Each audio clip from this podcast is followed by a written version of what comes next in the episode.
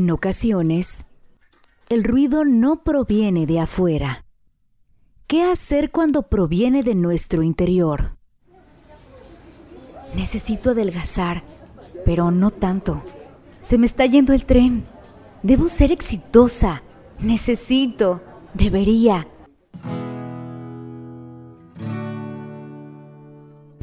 Te invito a hacer una pausa conmigo, aclarar tus ideas y recuperar tu paz interior. Soy Cristi Cortinas, psicóloga y psicoterapeuta. Te acompañaré en este proceso de conectar con nosotros y nosotras mismas. Bienvenidas, bienvenidos, Ser Infinito, el podcast. Bienvenidas a nuestro episodio número 16, en donde profundizaremos sobre la importancia de la salud mental y emocional en la maternidad. Antes, te quiero recordar que Ser Infinito es un espacio para ti. Cualquier cosa que necesites, puedes escribirme a Instagram en arroba cristicortinas.serinfinito, en donde también te comparto técnicas para trabajar en tu salud mental. Hoy vamos a hablar de la importancia de la salud mental y emocional de las mamás. Y este episodio se lo quiero dedicar a mi mamá Cristina Trujillo, que cada día la admiro más y le reconozco todo lo que hizo y sigue haciendo por mis hermanas, mi hermano y por mí. Nunca terminaría de agradecerte, mamá. Gracias por tanto. Y también toda mi admiración a mi cuñis, Carla Percastegui, a mis amigas, a mis pacientes y en general a todas las mujeres que son mamás. Hoy estoy muy contenta por nuestra invitada, Monse Esteves. Ella es psicoanalista, asesora de padres de familia y de escuelas en paternidad y maternidad positiva. Es creadora de Mentita y su revista, que más adelante nos platicará un poquito de su espacio. Y a Monse la admiro no solo como colega, como mamá, como amiga, y es que de verdad la tienen que seguir porque si bien da consejos para todas las mamás, de verdad que aplican también para, para uno misma. Entonces es un honor tenerte aquí, Monse. Muchísimas, muchísimas gracias por aceptar y bienvenida. Al contrario, Cristi, de verdad que me encanta compartir este espacio y otros espacios que hemos estado compartiendo juntas últimamente y pues yo siempre soy de la idea de que entre colegas nos complementamos y este lo que es de una área es de la otra. Muchísimas gracias. Y bueno, Monse, pues hablando de este tema de la maternidad, de la salud mental y emocional, que realmente es muy, muy amplio, muy complejo, pero bueno, la intención es que las personas, las mujeres que nos escuchan, se puedan llevar algunas estrategias prácticas para que puedan trabajar en, en su salud mental. Y bueno, creo que la maternidad se ha ido transformando. No sé si, si te ha pasado, si si lo has observado, es como estamos evolucionando, si las mujeres en sí, ¿no? Lo estamos haciendo, por ende esto ha de impactar en la forma de ser mamás, ¿no? Desde el planteamiento que tenemos de si queremos o no, no serlo, cuándo hacerlo, creo que se ha transformado también el concepto, las actividades, el día a día. ¿Tú qué has podido observar en tu experiencia, Monse? Híjole, sin duda, sin duda la, mujer ha tenido una metamorfosis impresionante y relativamente en poco tiempo, ¿no? Si pensamos en cómo eran las mujeres eh, cuando era la época de nuestras abuelas, a cómo somos hoy en día y lo que viene más adelante es abismal la diferencia en cuanto a derechos, oportunidades, responsabilidades, obligaciones, etcétera, ¿no?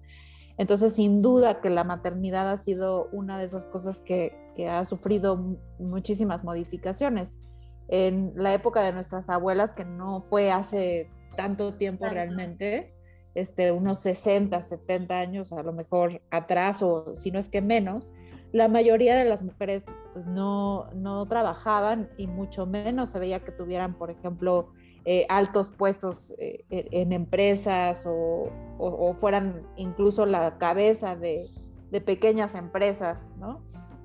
Entonces hoy en día tenemos a mujeres que eh, tienen puestos eh, que les requiere mucho tiempo, mucha inversión de tiempo, con mucha responsabilidad dentro de la empresa, o que están incluso ellas mismas emprendiendo grandes negocios o pequeños negocios, pero que eh, tienen que, equilibrar esos tiempos entre el trabajar, cumplir sus sueños, sus metas, eh, encontrar como este sentido de vida y al mismo tiempo eh, ser madres. Y, creo que ese, ese equilibrio ha sido una de las cosas que más se nos ha complicado en esta nueva era, ¿no? Como cómo encontramos esa, ese balance y cómo encontramos esa calma eh, para maternar y al mismo tiempo ser algo más que madres, ser mujeres también, ser persona. Claro, y es que es que ser mamá es solamente un, un rol de un área de tu vida, ¿no? Creo que cuando empezamos a ver que, que primero somos mujeres, que también son mamás, pero también son hermanas, pero también son amigas, pero también creo que el primero el poder dimensionarlo te hace vivirlo de forma diferente, ¿no? Creo que antes el ser mamá era todo completamente, era primero ser mamá, después ser mamá y si tienes tiempo, pues sigue siendo mamá. Entonces el simple hecho de que hoy podamos reflexionarlo, lo podamos visualizar, podamos identificar nuestras demás áreas, nos ayuda a vivirlo también diferente.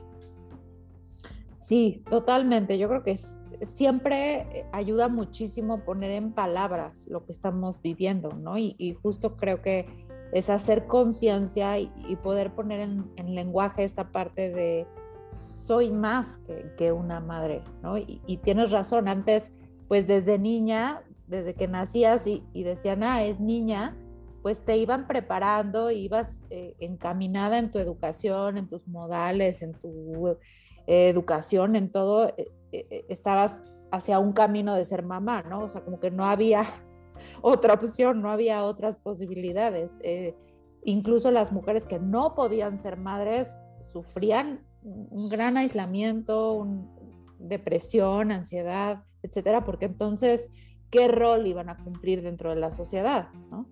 Y hoy en día creo que ya este, nosotras crecimos con otra educación porque ya se abría más un, campo de posibilidades de decir, bueno, eh, sí quiero ser madre, pero, pero también quiero ser algo más que eso, ¿no? Entonces, por supuesto, ahora las mujeres lo que hacemos es que cumplimos diferentes roles dentro de la sociedad, pero creo que lo que no hemos logrado todavía, eh, no sé, encontrar como la fórmula o la solución a esto es... Eh, cómo equilibramos esos roles, ¿no? Porque se nos, ajá, porque se nos pide que en todos los roles estemos al 100% y, y no se puede eso, ¿no? Claro, y esto lejos de beneficiarnos, pues nos empieza a perjudicar porque si trabajas, pues tienes que dar el 100% en tu trabajo, el 100% en tu casa, tienes que ser una mamá presente, pero también tienes que ser la que cumple con ciertas obligaciones o responsabilidades en tus otras áreas. ¿Y cómo le podemos hacer, Monse, para no caer en esa exigencia? Porque creo que donde nos perdemos en ese equilibrio es donde nos olvidamos de, de vivir, de, de identificar qué queremos nosotras, ¿no? Pero caemos siempre en esta exigencia en cómo se ve lo que estamos haciendo, cómo me veo como mamá, cómo perciben los demás a mis hijos y a mis hijas, cómo perciben mi trabajo, cómo perciben mis amigas, cómo... Entonces, creo, tú, tú nos vas a decir si esto impacta, pero muchas veces la exigencia viene desde afuera, no sé, pensaba ahorita como tus hijos y tus hijas van a estar muy bien con, con lo que tú les puedas dar siempre y cuando tomes en cuenta el respeto, el amor, ¿no? Como como hay, hay ciertas cosas que hay que tomar en cuenta y con eso tus hijos e hijas van a estar bien. Pero luego viene la exigencia de los demás, de la sociedad, y ahí es donde nos perdemos, perdemos completamente el equilibrio. Sí, o sea, sin duda, más allá de los cambios que como mujer eh, puedas estar haciendo en tu vida, tiene que haber también un cambio social, un cambio cultural, que pueda como abrazar a estas nuevas mujeres para las que el mundo no está preparado todavía.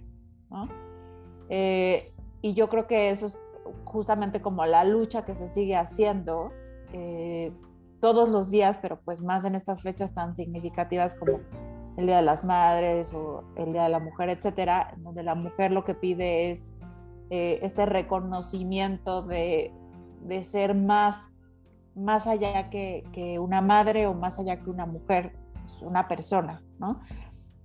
Entonces yo creo que mucho es esta parte de, de, culpa que cargamos las mujeres en cuanto a que, oye, pero es que yo quería ese puesto de la gran empresa, ¿no? Y entonces viene como esa parte social de decir, ah, pues lo querías, pues este es el precio que tienes que pagar, ¿no? Entonces tú querías ser eh, equidad, ¿no? Tú querías derechos, tú querías este, eh, ser igual que los hombres, entonces pues tienes un precio que pagar, ¿no? Y entonces creo que ahí es donde viene la parte como de castigo de la mujer, ¿no? Como si por desear todas estas cosas, por querer equidad y por querer una vida más allá de ser madre, tuviéramos que pagar un precio, ¿no? tuviéramos que, que ser castigadas por desear más allá de lo que se espera de nosotras. Y creo que todavía no seguimos creyendo esa historia, ¿no? Como, como que está mal que, tengamos ese deseo y, y, que lo que deberíamos de desear es ser madres de tiempo completo y que lo que deberíamos de desear es estar en nuestra casa eh, atendiendo a nuestros maridos. Entonces, si no deseamos eso, eh, somos merecedoras de un castigo. Y yo creo que ahí es donde está el punto de todo esto, como que tenemos que empezar a cambiar esa mentalidad de que en realidad no, no tenemos que ser castigadas por nada, ¿no? O sea, tenemos derecho a, a tener una vida como cualquier otro ser humano, este, y, y como cualquier otro ser humano tener este derecho a, tener un balance, un equilibrio, a tener un derecho a descansar, a socializar, a tener amistades, a tener un trabajo, a ganar un sueldo, este, pero sin necesidad de pagar ningún precio, ¿me explico? Claro, y me encanta, Monse, porque creo que no lo vemos como derecho, ¿no? Es si termino todas mis actividades, todas mis responsabilidades, si bien nos va, a lo mejor vamos a dormir cinco horas y quién sabe si esas cinco horas las descansemos. O sea, no está como, como prioridad ni, ni lo percibimos, percibimos perdón, como derecho, por ejemplo, el descanso. Y así muchísimas cosas a las que realmente tenemos derecho. Y ahorita que decías que el mundo no está preparado para, para estos conceptos, actividades para lo que estamos realizando como mujeres, de verdad que también pienso si, si nosotras en lo individual estamos preparadas para percibirnos como, como esto que estamos comentando, ¿no? Lo pienso en mi grupo de amistades, en, en mi familia, como muchas veces entre nosotras hacia dónde va la exigencia, hacia dónde van las pláticas, cuántas veces, no sé, algo tan sencillo, pero ¿Cuántas veces nos preocupamos por cómo está realmente la mujer que es mamá, ¿no? Es eh, dónde van tus hijos, qué van a hacer, como, como que enfocado en, en sus actividades, pero pocas veces nos acercamos para preguntar, oye, ¿cómo estás? ¿Cómo te sientes? ¿Te puedo acompañar? ¿Quieres desahogarte? ¿Quieres platicar? ¿Quieres un café? ¿O no quieres esto, pero qué necesitas? Sí, totalmente. Y sabes una cosa, Cristi, es simplemente como que regresar a, lo básico, ¿no? Ahora sí, esta frase de back to basics, porque me encanta esta frase de se necesita todo un pueblo para criar a un niño. Y esta frase surge justamente de, una comunidad eh, que se arraiga todavía a costumbres muy antiguas de tribus, por ejemplo, en donde la responsabilidad de criar un niño se, se reparte entre todos los miembros de la tribu. No es solamente responsabilidad de la madre, sino todas las madres de la tribu son madres de ese niño y todos los padres de la tribu son padres de ese niño. Y la responsabilidad de que ese niño crezca bien es de todos. Y creo que eso es un poco lo que se ha perdido como en esta modernidad, ¿no? Como si este, este hijo que decidí tener yo es solo responsabilidad mía y, el resto de la sociedad está solamente ahí para enjuiciar si yo lo estoy haciendo bien o mal, ¿no? Y, no hay apoyo.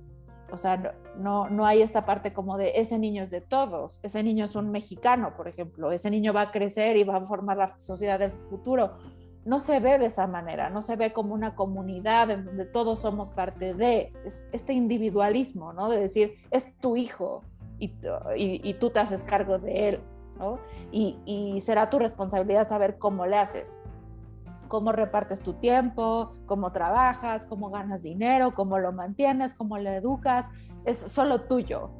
Y creo que desde ahí es de donde partimos este, de forma errónea, ¿no? Porque finalmente ese niño sí es de todos, porque ese niño forma parte de una sociedad y, si la sociedad está como está, tan eh, fragmentada, tan violenta, tan, este, tan pobre en todos los sentidos, pues no es culpa de una madre, es culpa de todas las madres y todos los padres en general, ¿no? Y también los que no somos, ¿no? Porque al final impactamos con el ejemplo, impactamos con nuestras palabras, impactamos en el día a día, terminamos pues también dando ese ejemplo a, a los niños, a las niñas, a los adolescentes. Entonces, pues sí, es, es completamente responsabilidad de todos y de verdad que esta, esta frase me... Yo estoy así con la piel chinita, Manse, porque no sabes cómo admiro a todas las mamás. O sea, si pudiera yo, o sea, me dedicaba todo un día a hablarle a todas mis amigas y decirles, es impresionante lo que están haciendo. Entonces, empezar a, reconocernos como personas que tenemos otros derechos también, que no solamente es, su responsabilidad, que es la responsabilidad de toda una sociedad, pero bueno, empecemos a verlo como responsabilidad de los más cercanos también. Y en esta, en esta línea de criar a una niña o a un niño, creo que también hay mucho el deber ser. Y te quiero compartir que muchas de mis pacientes, la, la mayor inquietud o preocupación que hasta les provoca ansiedad es, estamos evolucionando tanto como mujeres, como personas, cada vez estamos más conscientes de nuestro pasado, de nuestro presente, de nuestras emociones. Y hay una preocupación muy grande, Monse, por no, no pasarles ese trauma que a lo mejor ellas perciben, y pongo entre comillas, ese, ese trauma que perciben que a lo mejor fue por sus papás o sus mamás, es ¿qué hago para yo no transmitirles también a mis hijos? Entonces empezamos a vivir en un perfeccionismo de, digo, la alimentación y esto será, será otro tema, pero ¿cómo hablarle para que no le cause esta ansiedad? cómo hacerle para que no le pase lo mismo que a mí, cómo darle herramientas. Y lejos de, conectar con sus hijos o con sus hijas, creo que se están distanciando por buscar este, pues esta forma tan perfecta de, quererlos criar. Sí, totalmente.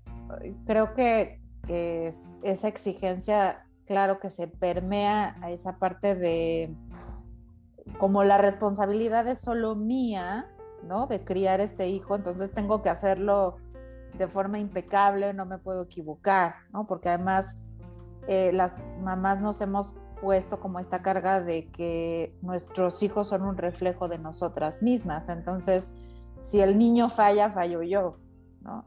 Si mi hijo pega es como si estuviera pegando yo y, si mi hijo no come es porque algo hice mal yo, ¿no? Entonces, como que es una responsabilidad y una carga enorme de, no, equivocarse, de no regarla, porque pareciera que esa equivocación tiene este, una consecuencia grandísima y terrible, ¿no? Entonces creo que estamos llevando nuestra maternidad desde una postura de miedo, justamente, ¿no? Somos madres miedosas. Entonces, eh, tú lo sabes bien, el miedo no nos deja pensar con razón, ¿no? Eh, lo que nos hace el miedo es este, que nos paraliza eh, o nos hace actuar siempre a la defensiva o nos hace querer evadir lo que a lo mejor nuestra propia maternidad, escaparnos de ella, no contactar con nuestros sentimientos o los de nuestros hijos. Entonces, el miedo de alguna forma no nos está dejando ser. Y justamente este, hoy en mis redes hablaba sobre eso, la, hemos confundido y hemos pensado que el maternar es un verbo, es un acto, no es un hacer. O sea, ser mamá eh, es hacer cosas. Y creo que ahí es donde eh, eh, hemos errado. En realidad, ser mamá es ser, es ser yo siendo madre, ¿no? Estar, amar, sentir, cuidar, este, conectar, más que regañar, castigar, amenazar, disciplinar, este, es ser más que hacer. ¿Me explico? Me encanta, me encanta. Y creo que aquí, fíjate, algo también que, les comparto es como, quítense esa idea de que si lo logran hacer, perfecto, que para mí ya ser mamá y, y, querer tener la intención de conectar y tomar en cuenta estas emociones como tú no lo, comentas y si eres más que si haces, creo que desde ahí ya, ya les estás brindando mucho a tus hijos y a tus hijas, pero lo que es una realidad es que también vamos a tener siempre algunas necesidades no cubiertas, ¿no? Porque por más que tú te dediques 100%, 24 horas, 24/7 a tus hijos o a tus hijas, pues algo necesitarán o psíquicamente, o claro, mientras se cubran las necesidades básicas, por supuesto, pero tampoco estar como todo el tiempo en, esa preocupación de, de qué les tienes que dar, sino cómo poder conectar y creo que si eres las esas necesidades se van a ir acortando o les estarás dando también las herramientas para que ellas lo puedan enfrentar e ir sanando en su propio en su propio crecer o en su propio avance de la vida.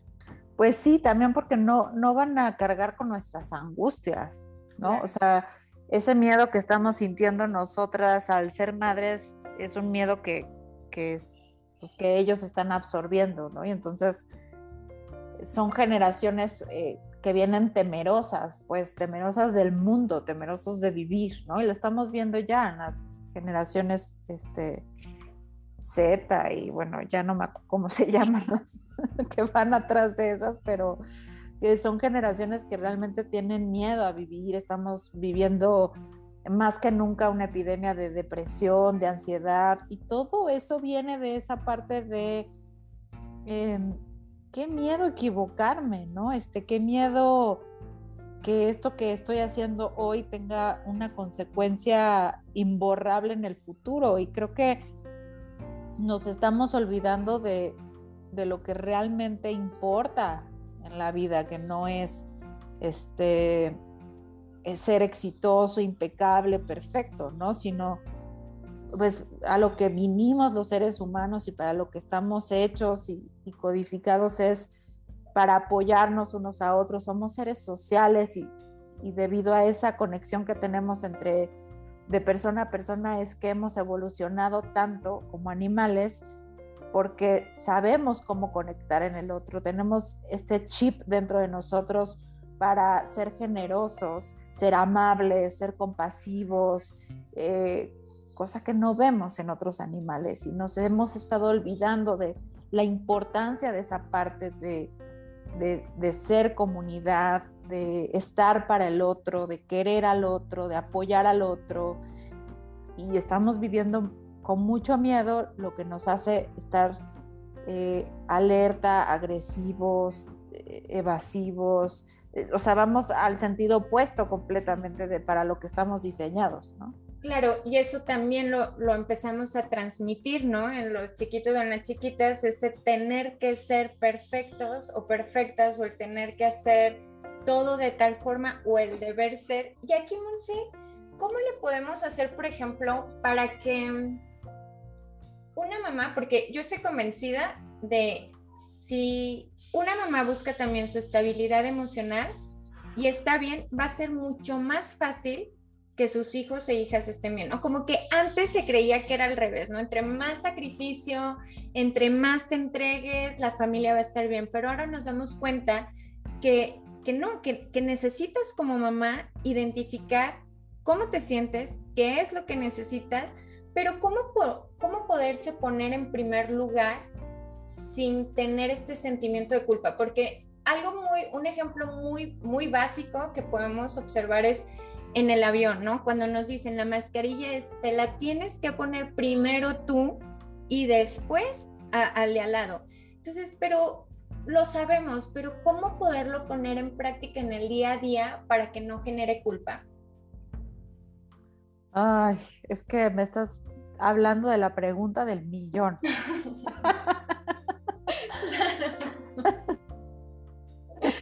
Porque de eso es de lo que hablo con las mamás todos los días. O sea, ¿cómo hago para salir a trabajar y no sentirme culpable? ¿Cómo hago para ser mamá de tiempo completo y no sentirme culpable? O sea, absoluta, pareciera que absolutamente todo lo que hacemos nos causa culpa, ¿no? ¿Cómo quitarnos esa culpa? La verdad es que sí, sí creo que es algo muy complejo de lo que yo creo que todavía estamos en ese camino a averiguar cómo, ¿no? O sea, cómo le hacemos. Y te digo, creo que mucho es como esta responsabilidad social, ¿no? De que no se nos ponga todo, eh, toda esa expectativa encima. Este, pero creo que parte de ello es pensar que no hay nada más importante en una sociedad que una madre, ¿no? Es finalmente quien va es, el sostén, o sea, es, el pilar de la sociedad porque es quien va a traer más personas al mundo, es quien va a educar a esas personas para que estén en el mundo y en la sociedad. Entonces, si esa madre, que es el pilar, está eh, inestable, fragmentada, frágil, entonces el resto de la estructura se va a caer. Si ese pilar está fuerte, estable, sano, entonces será una sociedad firme eh, que podrá mantenerse eh, en pie, como aunque el viento arrase.